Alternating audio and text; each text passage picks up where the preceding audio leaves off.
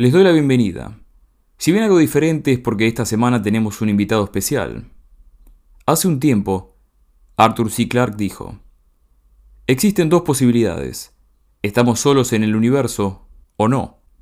Ambas son igual de aterradoras. Esta vez nos topamos con otra de las grandes incógnitas, la vida en el universo. Viajes interestelares, civilizaciones de otros mundos, visitas extraterrestres y más. Acomódense, porque este va a ser un viaje para el recuerdo.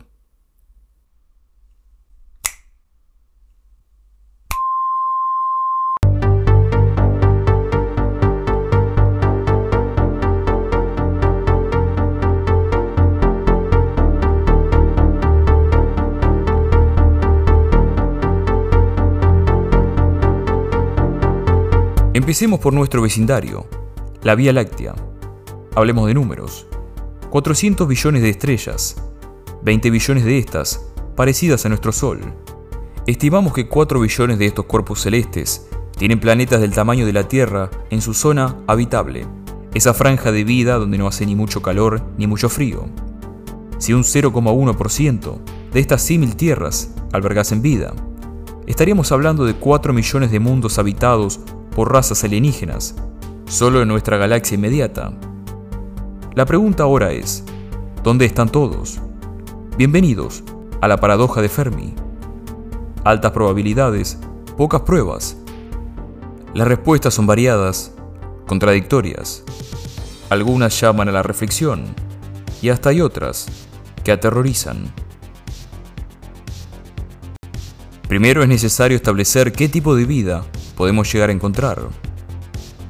Esta puede evolucionar de muchas maneras que resulten en seres vivos no sintientes.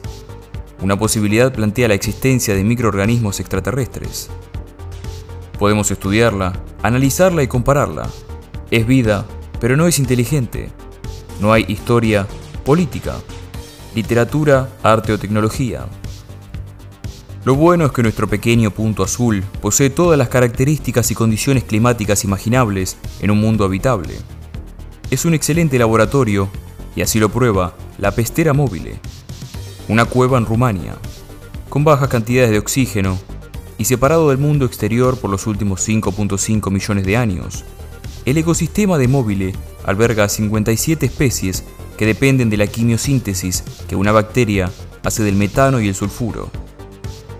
Esta es quizá nuestra mejor posibilidad, solo que depende de ser encontrada.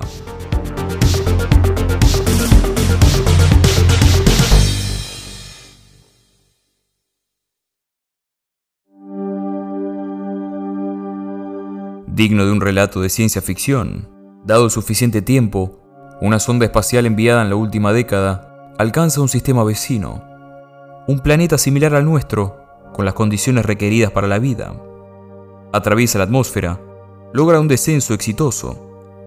Las cámaras transmiten las primeras imágenes desde un exoplaneta. Algo aparece en la distancia, cuya figura aumenta de tamaño mientras más se acerca. Podemos verla por unos segundos, antes de que destruya la sonda.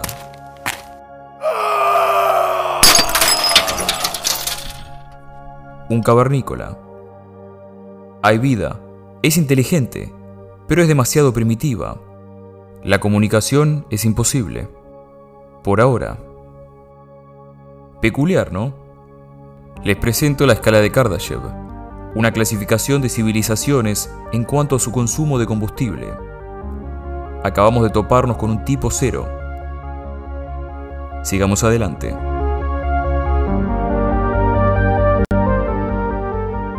La siguiente posibilidad presenta a la tecnología como un gran filtro para la vida. Es natural para las civilizaciones destruirse tras alcanzar cierto avance tecnológico. La pólvora, la bomba nuclear, la manipulación gravitacional, la catalización de antimateria. Un proyecto, un descubrimiento, un instante y todo termina. Un escenario similar a la Segunda Guerra Mundial y la bomba atómica, excepto que en lugar de países, los involucrados son colonias terrícolas en diversos planetas, y la tecnología es órdenes de magnitud más devastadora.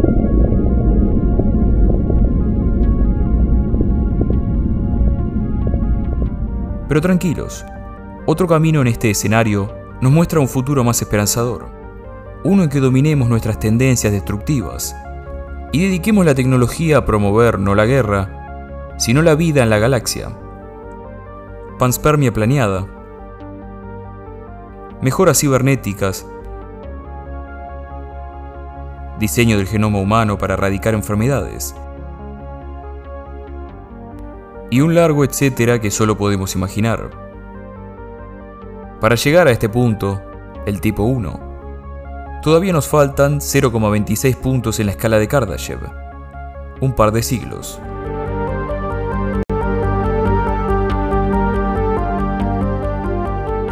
Nuestro planeta está en riesgo de ser destruido por una raza alienígena. Bueno, no por ahora. Sin embargo, si en este preciso momento una raza de conquistadores estuviese en camino a destruir nuestro mundo para absorber sus recursos, estaríamos en verdadero peligro.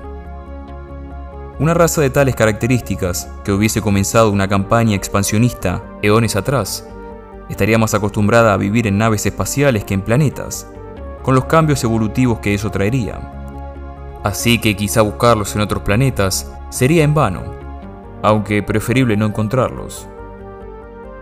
Esta amenaza es una civilización de tipo 2, fuente de energía casi ilimitada, puestos de avanzada, minado de recursos, colonias y por último, absorción planetaria.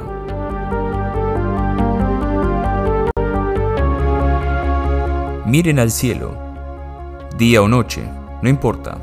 Allí afuera existen mundos enteros con mares y océanos bajo su superficie. Algunos es posible, llenos de vida, y una pequeña porción de ellos, cuya vida es inteligente. La costra superior del planeta procura una protección de escombros espaciales, meteoros y supernovas, pero también del frío y el calor. Recuerdan la zona habitable. En estos casos podría ser bastante más amplia agregando a la ecuación más planetas con más vida. No podemos verlos, pero están ahí.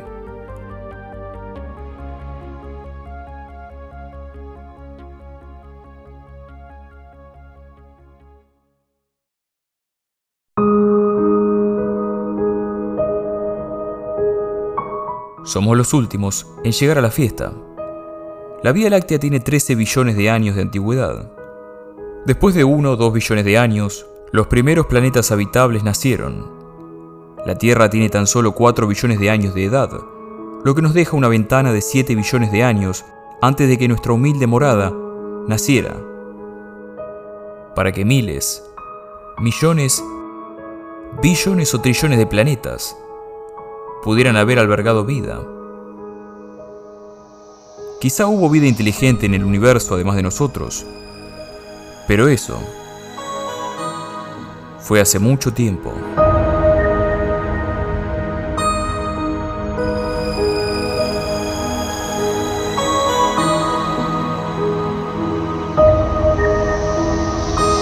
Los grandes filtros son muchos y son aterradores. Alguna vida los atraviesa y sobrevive. Otra no, en teoría. Puede que en verdad estemos solos producto de una serie de casualidades cercanas a lo imposible. Si esta posibilidad te asusta, está bien, voy a confortarte. Hoy tenemos un hogar, la Tierra. Sin embargo, exceptuando la catástrofe absoluta y abrigando nuestro deseo irrefrenable por la exploración, podríamos tener otra. Marte. Luego tres, cuatro y así.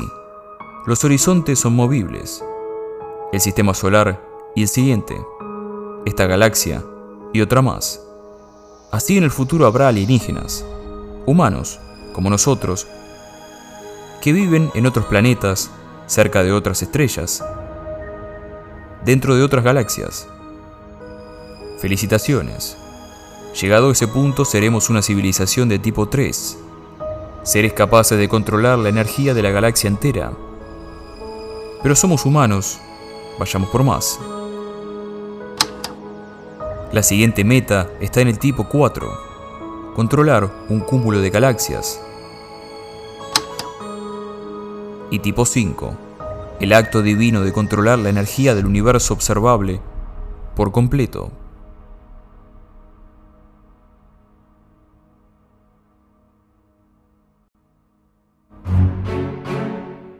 La comunicación podría ser imposible. Los planetas no son habitables por siempre.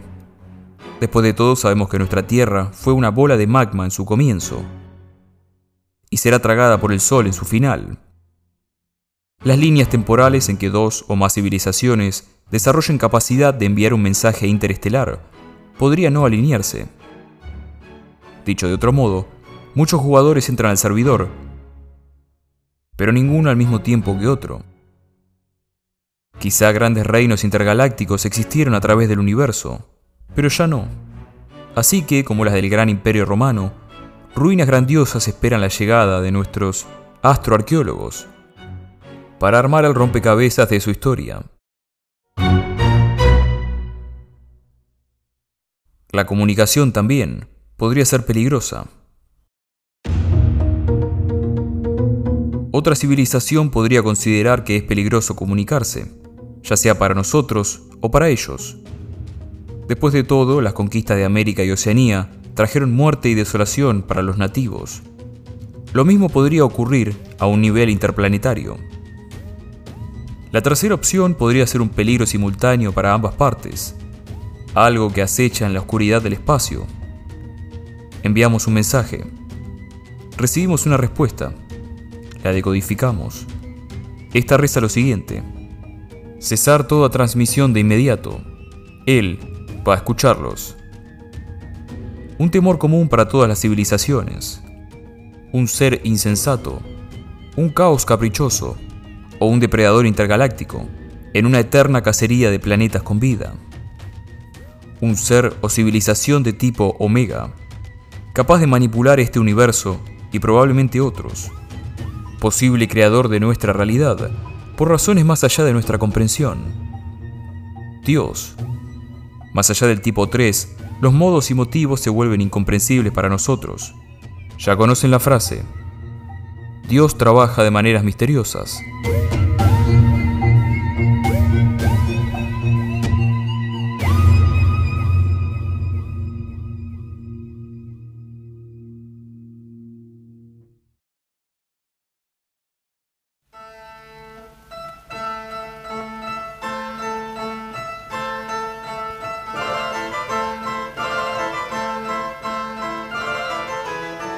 Puede que el área de búsqueda no sea el espacio, sino el tiempo. Desde hace siglos han aparecido en pinturas antiguas lo que parecieran ser máquinas voladoras o tecnología avanzada para la época. No están comandadas por seres alienígenas de otro planeta. Son humanos del futuro. Por interés científico, histórico o de entretenimiento, visitan el pasado. Pero no son muy buenos escondiéndose.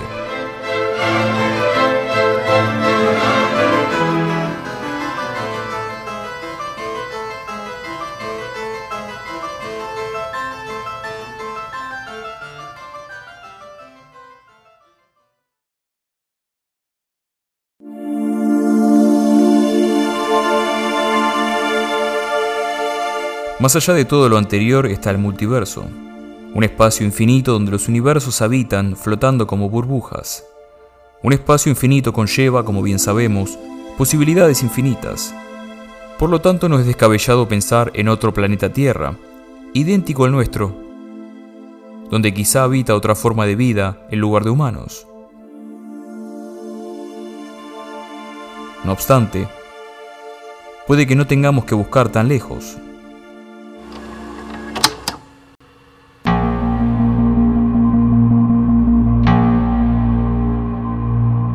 La vida alienígena está entre nosotros, encubierta. Lo que sigue a continuación son relatos de encuentros cercanos, del primer al séptimo tipo. Primer tipo. Avistamiento. Abril 4, 1566. Samuel Coxius escribe. Varias esferas negras fueron avistadas en el cielo, moviéndose delante del sol a gran velocidad y maniobrando las unas contra las otras como en una pelea. Algunas se tornaron rojas y ardientes y después desaparecieron.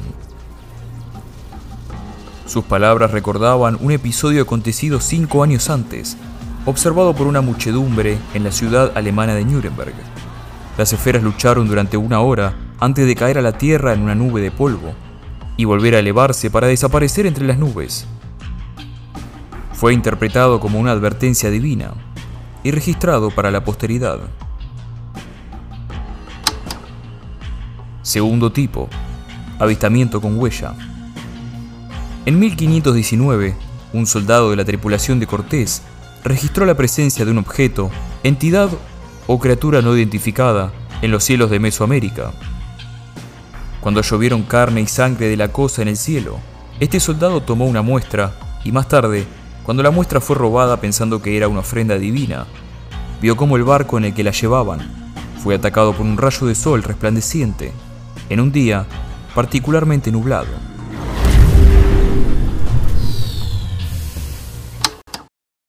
Tercer tipo. Avistamiento en el cual está presente una entidad biológica o mecánica. Cuenta la Biblia que Ezequiel vagaba por el desierto cuando oyó un sonido peculiar.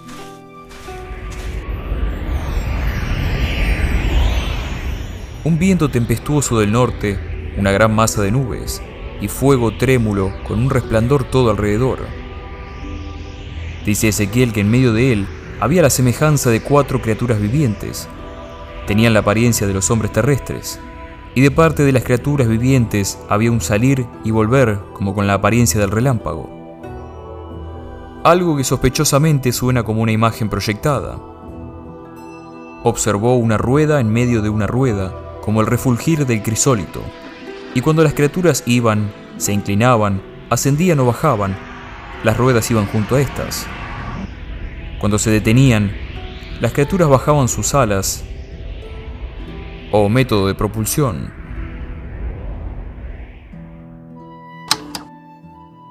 Cuarto tipo. Abducción. Continúa el relato de Ezequiel, esta vez en sus palabras. Sobre la expansión que había sobre sus cabezas, había algo que en apariencia era como piedra de zafiro, la semejanza de un trono cubierto de arcoíris. Cuando llegué a verlo, entonces caí sobre mi rostro y empecé a oír la voz de uno que hablaba.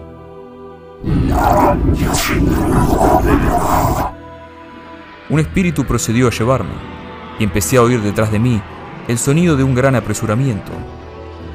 Hubo el sonido de las alas de las criaturas vivientes que se tocaban estrechamente unas a otras y el sonido de las ruedas junto a ellas.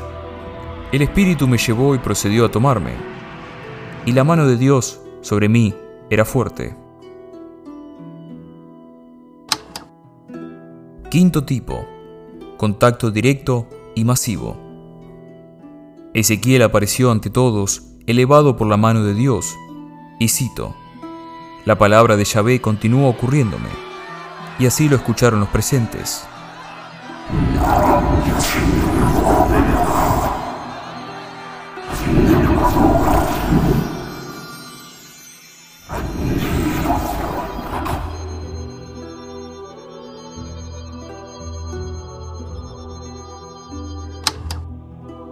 Sexto tipo.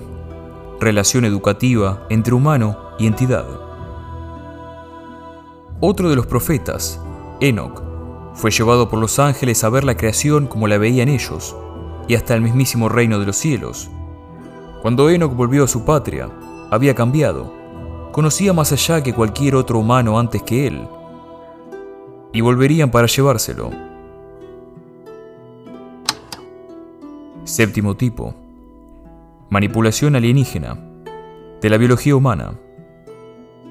Después de engendrar a Matusalén, Enoch siguió andando con Dios 300 años. Entre tanto, llegó a ser padre de hijos e hijas, de modo que todos los días de Enoch ascendieron a 365 años. Y Enoch siguió andando con Dios hasta que no fue más, porque Dios lo tomó sin sufrir la muerte.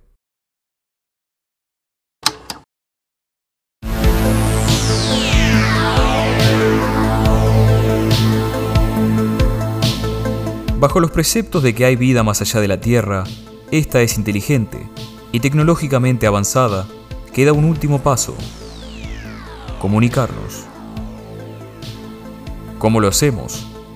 Puede que nuestro mensaje no sea descubierto por millones de años, e incluso por una civilización que no sea igual a nosotros, que no sientan, hablen ni vean del mismo modo que nosotros, o en absoluto. Primero establecemos contacto utilizando el único y verdadero lenguaje universal, las matemáticas. En 1974, apuntado hacia el cúmulo M13, un transmisor envió el mensaje Arecibo, compuesto por un número semiprimo de dígitos binarios con información sobre nosotros, números del 1 al 10, número de nucleótidos en el ADN, la estatura humana promedio, población mundial y nuestro sistema solar, entre otras cosas. Todavía está en viaje hacia el centro del cúmulo, que alcanzará en 25.000 años. La respuesta, si existe alguna, va a volver en 25.000 años. En caso de que nadie responda, también enviamos varias sondas, Pioneer 10 y 11, Voyager 1 y 2. En los próximos miles, millones, billones de años, van a pasar lo suficientemente cerca de otro sistema, incluso de otro planeta, para posiblemente ser descubiertas por vida inteligente. En estas hay una placa. Contiene la trayectoria desde la que la sonda fue lanzada, una imagen de dos seres humanos y un mapa que indica dónde vivimos lo que puede representar el descubrimiento más grande jamás hecho o el peor error jamás cometido. Sin embargo, puede que nuestros métodos de comunicación sean todavía muy primitivos. Hoy en día nadie está desempolvando un manipulador de clave Morse para recibir un mensaje, y lo mismo podría ocurrir en el espacio.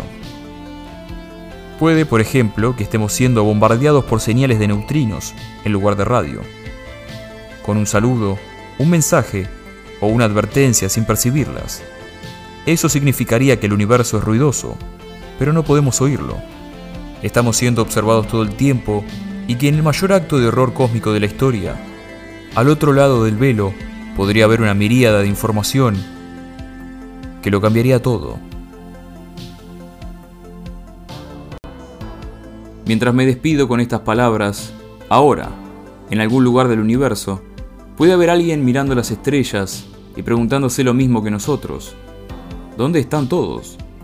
No lo sabremos hasta que encontremos una pista, recibamos una señal o vengan a visitarnos. Aunque no sabemos cuánto puede faltar para eso, puede que no mucho. Mientras tanto, sigamos observando los cielos.